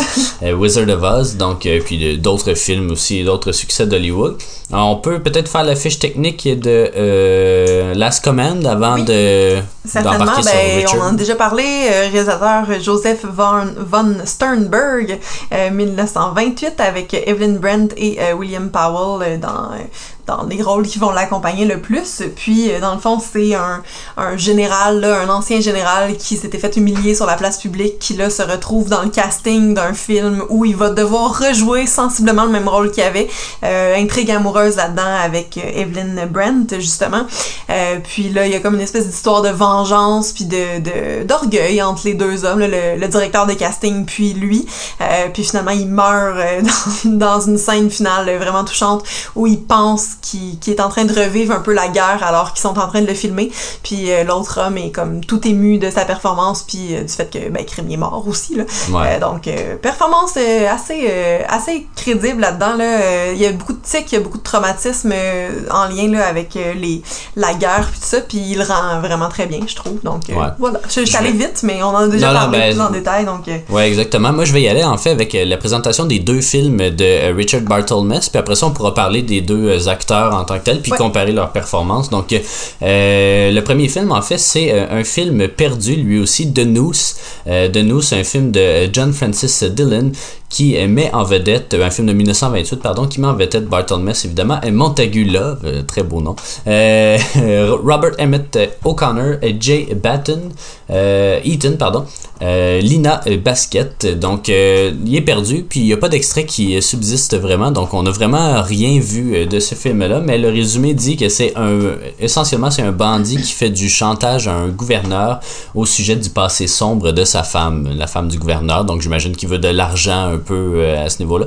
Euh, c'est un film très court, 1h07, là, je crois, donc euh, il est malheureusement... pas, pas qu'il est disparu en fait, Euh, on a encore euh, le film, mais il est seulement disponible au Museum of Modern Arts euh, de New York.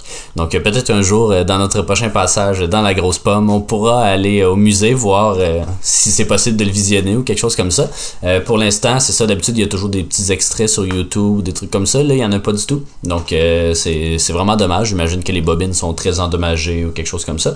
Donc ça, c'est The Noose, mais on a visionné en fait son deuxième film en nomination, The Patent Leather Kid, qu'on traduirait en euh, le jeune euh, au euh, cuir verni, parce qu'en fait c'est un boxeur. Ça raconte l'histoire d'un boxeur qui a de la difficulté à balancer sa carrière et sa vie de couple. Les deux étant mis en péril lorsque les États-Unis entrent dans la Première Guerre mondiale là, en 1917 environ. Un film d'Alfred Sentel, film de 1927 aussi avec Barthelmess, avec Molly O'Day, qui c'était d'ailleurs son premier film. Euh, Lawford Davidson, Matthew Betts et Arthur Stone, euh, tous des acteurs euh, qu'on connaît pas euh, malheureusement. Peut-être qu'un jour on, va être familier avec tous ceux-là. Donc c'est ça, il, incarne un boxeur en fait, donc ouais, c'est à peu près ça. là. Peut-être qu'on pourrait, euh, avant de comparer justement leur performance, je ne veux pas trop entrer dans les détails, on pourrait peut-être parler euh, de, de Emile Jannings, là, qui a quand même une vie euh, relativement fascinante là. Ben, et triste, à ben, l'image de ses rôles, ouais, c'est ça. Exactement. Euh, donc, Emile Jannings est né en 1884 et est décédé en 1950. Euh, C'était un Allemand. Euh, puis c'est encore aujourd'hui le seul Allemand à avoir remporté le score du meilleur acteur. Donc, euh, c'est quand même, ben, c'est pas rien. C'est c'est quand même Ouais. plaisant là, comme, euh, comme souvenir. Euh, il a commencé sa carrière au théâtre. Il a joué euh, notamment dans Tartuffe, dans Othello, dans Faust aussi, où il jouait Méphistophélès. Là, faut pas s'étonner de ça. Il a fait son premier film en 1927, qui est justement The Way of All Flesh. Puis l'année d'après, là, il a fait l'autre, de Last Command. L'arrivée du cinéma parlant, par contre, va un petit peu Ouais. marquer la fin de sa carrière parce qu'on disait qu'il y avait un accent très très prononcé allemand, donc ça le rendait un peu incompréhensible dans, dans ses phrases et tout ça. Il y a plein d'acteurs Euh, aussi qui ont vécu ça, ce, pas- ce difficile passage-là. Des, des acteurs européens, beaucoup de Français, beaucoup de, évidemment d'Allemands, mais de, de l'Europe Ouais, de l'Est, des Russes, des trucs comme ça. Donc, euh, c'était c'était pas évident, euh, Non, effectivement. ça. Puis en plus, tu sais, on, ça disait là, dans, dans sa bio, euh, il aimait pas vraiment le cinéma muet non plus. Tu sais, lui, il aimait plus le théâtre pour pouvoir s'exprimer puis tout ça. Donc, j'imagine qu'il aimait peut-être plus justement le théâtre que les, les films parlants aussi. Mais bon. Il a pu aller en faire en Allemagne, Oui, ben mais- c'est ça. Mais c'est pas vraiment des, des vrais films là. Euh, justement, il est retourné en Allemagne euh, après l'espèce de fin de carrière hollywoodienne pour euh, ben faire qu'est-ce qu'on fait en Allemagne, hein? Ah, des ben. films de propagande nazie. Ben oui. Euh, ce qui l'a rendu malheureusement euh, non employable par, euh, par Hollywood par la suite. Euh, par contre, on lui a quand même fait euh, une étoile sur le Hollywood Walk of Fame dans les années 60 et il a presque eu une étoile euh, dans sa ville natale d'un, d'un dans le fond, un petit village suisse. Euh, par contre, euh, on a trouvé après qu'il y avait eu des liens justement avec les nazis. Puis l'étoile a été retirée comme quelques jours plus tard, là, ce qui est quand même en 2004. Fait que, tu sais, c'est, c'est étonnant qu'il ait pas su qu'il y avait des liens, mais bon, peu importe. Ouais. Euh, puis finalement, ben, il y avait un personnage de Emile Janning euh, qui apparaît dans Inglourious Bastards où euh, Tarantino, on le sait, là, il aime les uchronies. Donc, euh, Emile Jannings, dans ce cas-là, meurt euh, à côté d'Hitler là, à travers les flammes, mais dans la réalité, il est mort d'un cancer euh, à 65 ans. Puis un petit trivia intéressant. À la base, c'est pas lui qui a gagné le score du meilleur acteur. Est-ce que tu le sais? Je pense que tu m'en avais déjà parlé. De Ouais, c'est possible, mais- C'est un chien qui, Ah oui, a vrai, remporté ouais. le score. C'était pour le film Rintintin. C'est le, le chien, j'imagine que c'est ça son nom. Puis euh, l'Académie euh, craignait par contre ne pas être prise au sérieux avec cette nomination-là, avec raison. Donc le premier Oscar de meilleur acteur a été décerné à, à un homme finalement, mais il était runner-up, donc le, le deuxième euh, après le Pitou. Euh, faudrait, Ouais, faudrait regarder film, ouais. Je Ce film-là. Je sais qu'il y avait Julien là, qui parlait beaucoup du, du chien dans The Artist. Ouais. Donc, ben voilà. Et puis, son Oscar est maintenant présenté au Berlin Film Museum. Puis, euh, tu me disais aussi qu'il était pas présent à la cérémonie. C'est le premier à, avoir fait un no-show parce que dans le fond, euh, c'est ça, les, euh, les gagnants ont été annoncés trois mois avant la cérémonie. Donc, lui a demandé à ce qu'on lui donne son Oscar d'avance parce qu'il devait retourner à Berlin. Donc, c'est le premier no-show, disons, des Oscars et également le premier à recevoir la statuette quelques semaines, je crois, là, avant la tenue de la cérémonie. Donc, à fait, fait intéressant. Euh, je peux peut-être parler de Richard Barthelmess. On va, on va, pourrais. ouais, ben, on va pouvoir y revenir parce qu'il a été euh, nominé pour un autre film également. Mais euh, donc, euh, donc né en 1895 et mort en 1963. Il a joué dans Broken Blossom euh, de D.W. Griffith, là, donc euh, La fierté de la nation et tout, euh, et Way Down East du même réalisateur. C'est ça qui va le faire connaître. Euh, Barthelmess, c'est également l'un des fondateurs de l'AMPAS, euh, donc euh, l'Academy of Motion euh, Picture Art and Science. Euh, Dans les années 20, euh, il était l'un des sex symboles d'Hollywood. Ça paraît quand même un ben peu dans oui, le film. parce hein. que c'est Ouais. ça, il est quand même, il est quand même vraiment joli là. Ouais, ouais, ouais. Il y a un petit charme côté bad boy et tout. Ouais. Euh, contrairement à plusieurs autres acteurs, Barthelmess a euh, persisté avec euh, l'arrivée du son dans des films comme Son of the Gods, The Dawn Patrol, The Last Fight et The Cabin in the Cotton. Euh, mais euh, quand il y avait le choix, il aimait jouer dans des films controversés ou des films engagés socialement. Par contre, sa popularité s'est tarie dans les années 1930, possiblement parce qu'il euh, devenait trop vieux pour jouer justement des, jeunes playboys. Euh, il a pris sa retraite en 1942, donc à peu près 20 ans avant de, mourir. Euh, mais l'un de ses derniers films, Only Angels Have Wings, qui est un critérium d'ailleurs, euh, lui euh, amènera une certaine notoriété. Durant sa retraite, il va s'enrôler dans l'armée durant la Deuxième Guerre mondiale, puis il possède lui aussi son étoile sur le Walk of Fame. Euh, donc, on pourrait maintenant parler, ben, comparer un peu les deux performances. Chose qu'on a oublié de mentionner avant de- d'entrer, ben, tu l'as mentionné un petit peu, mais avant d'entrer, justement, c'est le rôle qu'ils ont joué dans leur film. Donc, Emil Jannings, lui, pour The Last Command, il jouait le grand-duc Sergius Alexander. Et pour Ways of All Flesh, il jouait évidemment August Schilling, tu l'as mentionné. Oui. Richard Barthelmess, lui, jouait euh, Nicky Elkins dans euh, The Noose et euh, dans The Peyton Letter Kid, il jouait The Peyton, The Peyton Letter Ouais, Kid. parce qu'on l'appelle jamais d'une autre façon, vraiment. Même, même sa blonde l'appelle Kid. Ouais, c'est, gratifiant. hein, C'était masculin. Non, mais donc, en comparant ces deux performances-là, là, toi, est-ce que tu crois que l'Oscar a été remis à la bonne personne? Ben écoute, je, vais y aller avec un, fort oui là-dessus. C'est sûr qu'on n'a pas réussi à voir l'autre, The Way of All Flesh. Par contre, juste les petits extraits qu'on a vus, ça montrait déjà quand même une certaine sensibilité. Il y a, il y a vraiment le profil de l'emploi pour jouer des rôles tristes. De, là, de, de gros mais gaillards, oui. euh, c'est ça Mais qui... il ressemble un petit peu, là, ceux qui ont regardé Game of Thrones, il ressemble vraiment à Davos, euh, qui Ouais. était, euh, je me rappelle Même plus à la limite à... Comment il s'appelle? mais- Odor. Ah!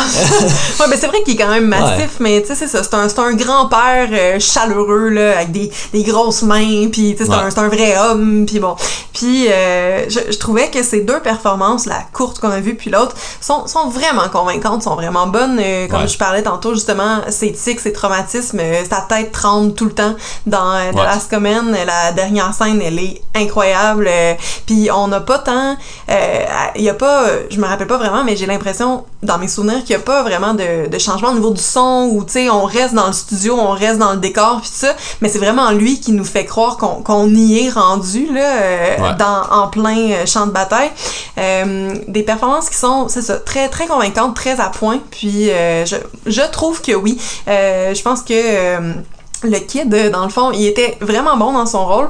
Euh, par C'est une performance euh, un peu plus physique, là, tu sais, de la boxe, de la Ouais, guerre. euh, Ouais, mais c'est ça, tu sais, moins, euh, moins émo- émotive, émotionnelle, justement. Ouais. Tu sais, c'est- Un peu à la fin, un mais- petit Rocky, là, Ouais. mais, mais qui s'en va en guerre. Raging Bull. Disons. ouais, ou, Raging Bull, bon, c'est ça. Mais oui, moi, je suis- bien d'accord que l'Oscar a été décerné à la bonne performance. Puis toi? Ouais, ben moi aussi, là, sans répéter tout ce que tu as dit, je vais peut-être parler un peu de Richard Barthelmess parce que c'est ça, il livre quand même une bonne performance. C'est un film quand même long, peut-être Letter Kid, là, 2h09. Puis euh, bon, c'est sûr, on a trouvé des trucs pour être euh, rendu euh, investi dans le film, mais c'est. tu sais, sa performance est quand même assez convaincante. là. Justement, il y a ce petit look de bad boy là, là, ce petit cockiness. Quasiment un espèce de James Dean. euh, Ouais. Il a ses cheveux toujours avec du gel. euh, Ouais, c'est il s'accote sur des clôtures pour parler aux filles. C'est Ouais. vraiment. euh, il, il est quand même assez convaincant. J'aurais aimé ça le voir dans The.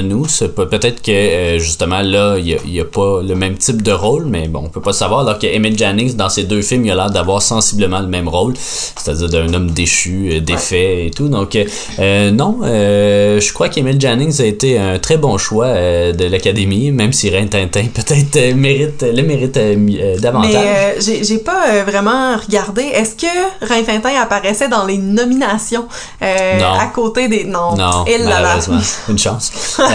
Donc, voilà. Donc, oui, moi, je suis, je suis, je suis d'avis, là. Puis, d'ailleurs, Last Command, c'est vraiment un film, là. Tu Painted Little Kid, c'est bon, mais c'est, oubliable, disons, là. Last Command, c'est vraiment un film qui, qui mérite d'être vu, là. Au moins Ouais. une fois, c'est, c'est un film... C'est outre, outre la performance de Jennings, là, Ah c'est une le belle histoire. Mais ça, ça parle de cinéma, nous, on est, Ouais, on c'est est ça. convaincus euh, facilement. Peut-être juste expliquer que nos trucs, parce que là, j'ai Oh non, non, non, non, non, non. On fera pas ça, mais, mais, mais d'accord. j'aimerais terminer en fait cette ca- capsule-là euh, euh, en, en parlant en fait de Charlie Chaplin qui Ouais. devait être nominé à l'origine dans cette catégorie-là et qui ne l'a pas été parce qu'on lui a remis un prix honorifique, un Special Awards en fait. Est-ce que tu crois que Chaplin a- aurait mérité de gagner comme meilleur acteur? Pour son personnage Euh, euh, du ben, ben, Charlot, mais de. Honnêtement, pas tant, parce que tous ces personnages sont pas mal les mêmes. C'est tout le temps Ouais. Charlot, justement, qu'on remet dans plusieurs autres contextes. Euh, c'est sûr que c'était bon, c'est une belle performance, surtout physique, là, quand il, il fait une espèce de casse-noisette dans un manège animé. Euh, mais tous les films se valent, j'ai l'impression, tu sais, ça Ouais. sera pas différent d'un autre, fait que je suis quand même contente que ce soit Janning qui l'ait eu. Euh, je te dis pas que pour un autre film de Chaplin, ça pourrait pas être différent, mais tu sais, il était excellent le film, mais je pense pas que c'est différent de ce qu'il fait habituellement. Donc, euh, je, je pense, tu sais, c'est correct. là. Je suis pas, euh, je suis Ouais. pas fâchée. là. Je suis pas fâché non plus, mais je pense qu'il aurait été vraiment serré avec euh, Jennings parce que vraiment, euh, Charlie Chaplin, oui, c'est toujours le même personnage, puis c'est effectivement là où il aurait perdu des points, mais tu sais, sans, sans Charlie Chaplin, il n'y a pas de film, là, en fait. Là. Tu sais, Sans ce personnage-là, le film, il, il prend pas de sens, ou en tout cas, je sais pas qui, euh, peut-être euh, Harold Lloyd ou euh, Buster Keaton aurait pu faire un, un type de personnage comme ça. Euh, mais non, ça aurait été un, un- close call, selon moi, mais je suis pas, pas fâché que ce soit Jennings qui l'ait remporté finalement. Donc, on pourra parler évidemment plus longuement de, de Circus et de Charlie Chaplin dans la catégorie qu'il a remporté. Donc, c'est voilà ce qui conclut en fait notre petite capsule sur la catégorie de meilleur acteur. Donc, euh, merci euh, de nous avoir écoutés. Et puis, euh, c'est ça, on se retrouve euh, pour une prochaine capsule qui va porter en fait sur les meilleurs intertitres. Donc, euh, à la prochaine et merci euh, de nous avoir écoutés.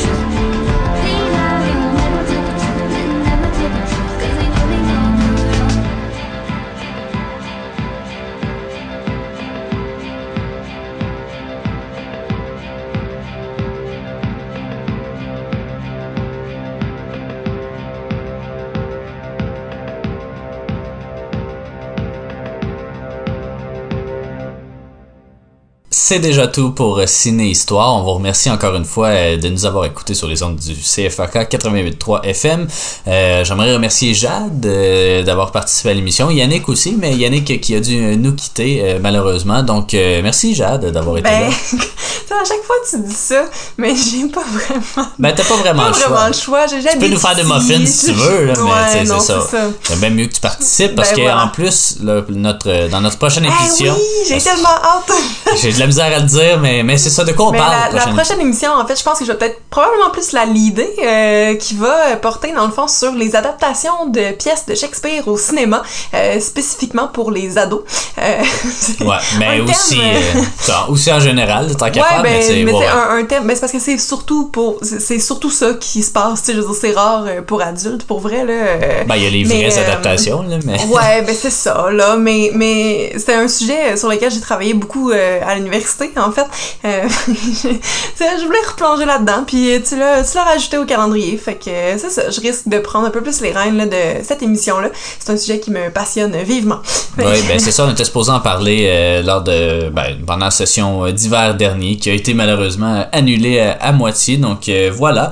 Euh, puis c'est ça, la semaine prochaine aussi, on devrait recevoir euh, Sophie Le Tourneur, euh, réalisatrice de Énorme. Donc euh, pendant ce temps-là, euh, essayez d'encourager un peu notre cinéma local. C'est dur de le faire, euh, euh, ben, c'est très dur de le faire même, mais euh, ça peut valoir la peine parce qu'il y a des bons films quand même qui sont à l'affiche. Il va y avoir plusieurs activités, je crois, au, au cours des prochaines semaines à la Maison du cinéma. Donc suivez ça jusqu'à temps que ça ferme parce qu'on n'est jamais trop loin d'une zone rouge. Donc voilà, merci d'avoir été des nôtres cette semaine. Puis on se retrouve la semaine prochaine, même heure, même poste. Salut!